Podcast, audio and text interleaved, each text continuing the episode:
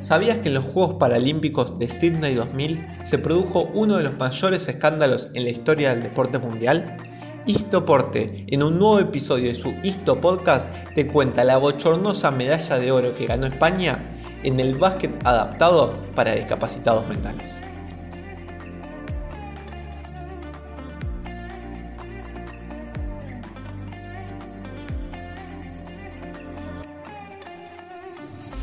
Días después de conseguir con contundencia la medalla, un integrante del equipo aseguró que 10 de los 12 miembros del plantel que fueron a Sydney no tenían ninguna discapacidad. El denunciante fue Carlos Rigaborda, periodista, quien dijo que se infiltró para destapar el fraude. Lo hizo luego de que la revista Gigantes del Básquet asegurara que al menos 3 miembros del seleccionado no eran discapacitados. Rigaborda indicó que tenía una fuente que le ofreció meterlo en un partido en Portugal, en la Copa Ibérica. En la cena posterior al partido con el entrenador y los directivos, contó, le dijeron que en el Mundial de 1998 ya habían metido a cuatro jugadores y que lo iban a hacer en el Campeonato Europeo de 1999 y que obviamente tenían intención de hacerlo en los Juegos Paralímpicos de Sydney 2000. Su investigación también puso en el centro de la escena el fraude de otros cuatro medallistas españoles en atletismo, natación y tenis de mesa.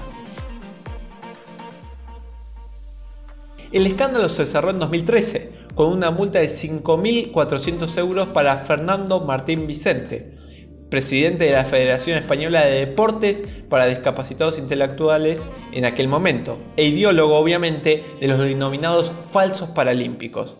Según explicó, el objetivo de la trampa era conseguir la mayor cantidad posible de fondos del Comité Paralímpico Internacional, que en muchos casos jamás llegaron a los deportistas con discapacidad, los auténticos beneficiarios.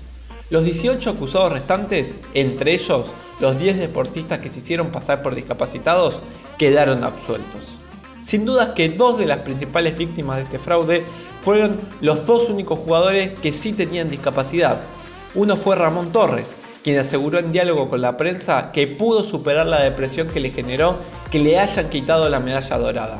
Yo fui limpio, yo gané, aseguró.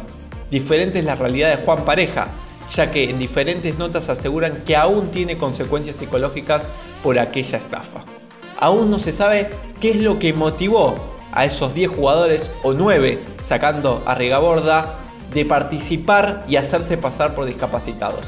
Lo único seguro es que quedaron marcados como partícipes de uno de los mayores escándalos en la historia del deporte mundial.